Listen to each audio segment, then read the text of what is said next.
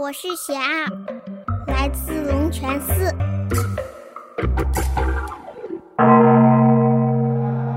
佛教是古老的啊，但是佛教徒啊都是现代的。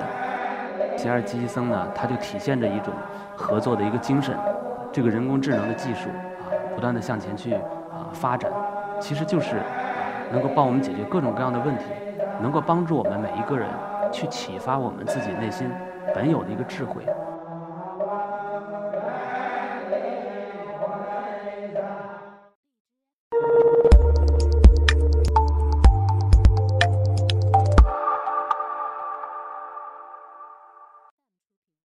阿弥陀佛，大家好，呃，我是一刻 Talks 的讲者贤信啊，我来自北京龙泉寺。最近几年呢，呃，北京龙泉寺啊，一直是受到了社会各界的呃关注。我想呢，这种大家的关注呢，啊，首先第一点呢，就是呃，几年以来嘛，啊，龙泉寺也是一直在实践，把这个传统的呃佛教啊和现代的文明啊相结合啊，特别是和现代的呃科技呃相结合，我们的师父呃学成大和尚啊，他曾经讲说佛教是古老的啊，但是佛教徒啊都是现代的，那我们在现代去弘扬佛法啊，就要使用一些啊普通大众都习惯的啊都容易接受的现代的方法，尤其是在前两年，在寺院里面诞生了一个呃贤二积济僧啊，就是大家看到的这一位。啊啊，特别是受到大家的欢迎，啊，那么现在也是让贤儿跟大家做一个小的一个交流哈。好啊好啊，我最喜欢聊天啦！你可以按照提示和我对话。什么事啊？你多大了？机器人怎么会有年龄？你会做什么？一般机器人做的事情都会做。好哈。呃，今天时间有限哈，啊，我们简单的做一个交流哈，呃，那么我想这个贤二基僧呢，呃，确实是受到了大众很多的呃关注啊，受到大家的喜爱，呃，那为什么会有这样一种呃影响呢？呃，我想可能是来自这样几个方面吧，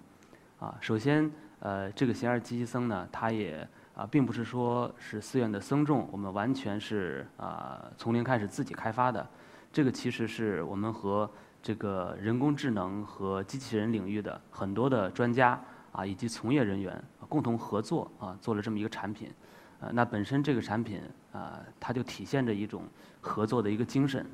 那么大家看到贤二这个形象哈呃非常的可爱，而且他又是一个。啊，中国的一个呃出家人的这么一个形象，啊，也可以说是来自我们传统文化里边的形象，啊，那么无形之中啊，他就让呃这个比较高冷的啊人工智能啊、机器人呐这些啊科技啊变得呃比较亲切啊，比较人性化啊，同时呢也比较的中国化，这是他我觉得首先的一个一个意义嘛。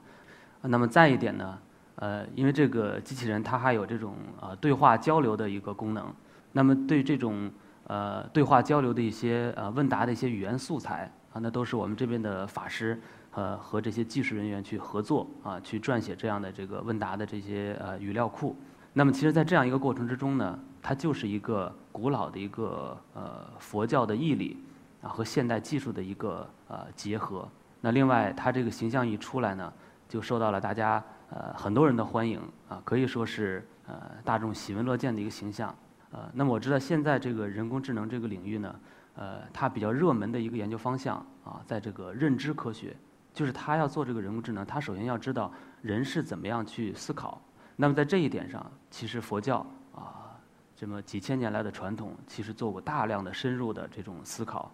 呃，那么大乘佛教啊的唯识学，特别是对人的这个认知过程。啊，和认知模式啊，有着非常深细的啊思考、界定啊和阐述。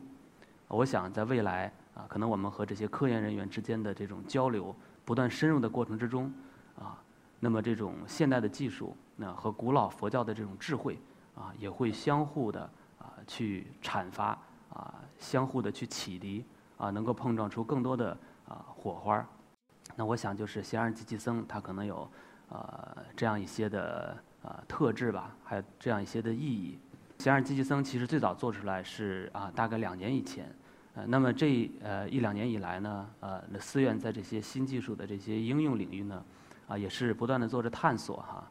啊那么我们呃最新的一个在这方面的一个应用，就是现代龙泉寺正在呃着手整理这个佛教的这个大藏经。啊，这个是我们出家人在做的一个工作。那这个大藏经是什么呢？其实就是佛教的这个全部的典籍的一个集合，其实也是我们传统文化的一个宝藏。这里面的文字量大概有几亿字，所以我们现在打算把它重新的啊做一个整理。呃，那么呃这两年呢，我们这边呃负责藏经整理的这些 法师们，啊也和啊我们人工智能业内的一些比较顶尖的团队，大家在共同的去研究啊。呃，那么比如说我们现在这个藏经，呃，首先有一个就是说，啊，对它的文字能不能识别？那过去传统的 OCR，它这个识别比例是有一定的呃极限的。那么这两年通过这个呃机器学习这个技术啊，深度学习技术的一个呃爆发式的一个发展，那么我们借用这些技术，能够把这个呃文字识别的这个比例能够提高很多。那这个仅仅是一个啊最初步的一个应用。那这一点我们现在啊已经在做了，那么未来呢，可能还有着更多的一些啊应用的研究方向。我们也曾经设想，那么现在是说机器识呃机器学习，只是说让它能够对这种古文字啊乃至手写体的都能够认得很准。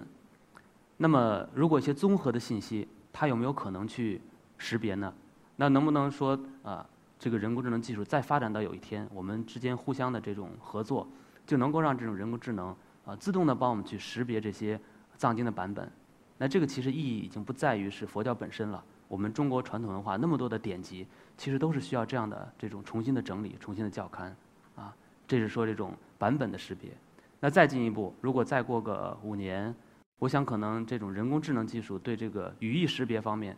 它必然会有一定的突破啊。那我们现在有这种呃语音的这种翻译，对吧？它其实已经能够慢慢的去理解人说的话是什么意思。那能不能再进一步啊？中国的古文、古汉语，它能不能去理解啊？如果可以的话，那再进一步，那佛教的这些古汉语带着佛法义理的文字，它能不能够去理解？如果将来真的有这么一天的话，啊，那么人工智能这个技术无形之中就可以辅助我们出家人做这些佛教义理的。啊，整理和深入的研究，因为它可以基于一个呃很大的一个数据量啊，很多的这种呃这种呃典籍啊，然后根据我们的问题，能够辅助我们去做这样的义理研究，啊，这是第二点。然后呃，今天我们这个主题是谈人工智能嘛，那佛教更多的是也在谈一个词叫做智慧，啊，那么什么是智能啊？什么是智慧呢？啊，也想跟大家做一个呃交流。我们现在说，呃，人工智能，它其实都是基于一种计算，是我们人把我们的一种思维逻辑啊固化到它的这种啊系统里面，固化到它的芯片里边啊，然后让它啊去扩展人的一种运算的一种能力。那我们知道，我们人的大脑，它其实不仅有运算的能力，运算只是我们人脑的其中一种能力。那这是说，运算与大脑，它可能只是大脑的一部分功能。那再有一点是什么呢？我们的脑和心其实还是有一定的区别，用脑和用心啊，其实还是不一样的。用心的话，其实能够更直接。那么佛教讲智慧啊，智慧在哪里呢？啊，在佛教的观点来认为，我们每一个人内心啊，都本具的这个智慧，和佛陀是啊无二无别的，啊，也就是说，我们每个人的内心里边蕴藏着和佛陀一样的智慧，和佛陀一样的慈悲，啊，那我们要做的是什么呢？只是去净化我们的内心，啊，把这个智慧开显出来。所以我们觉得啊，这个人工智能的技术不断的向前去啊发展，其实就是啊能够帮我们解决各种各样的问题。但是它的方向是哪里？我觉得更好的方向是说，能够帮助我们每一个人去启发我们自己内心本有的一个智慧。如果是这样一个方向的话，它无论怎样发展，都不会对人类造成大的危害啊。相反，它能够和啊我们佛法的这种智慧相辅相成啊，共同的去开发我们自己内心啊，本有的智慧啊，和本有的这个慈悲啊，这样呢啊，能够给我们的这个社会啊带来更多的欢喜和安乐啊。好，谢谢大家。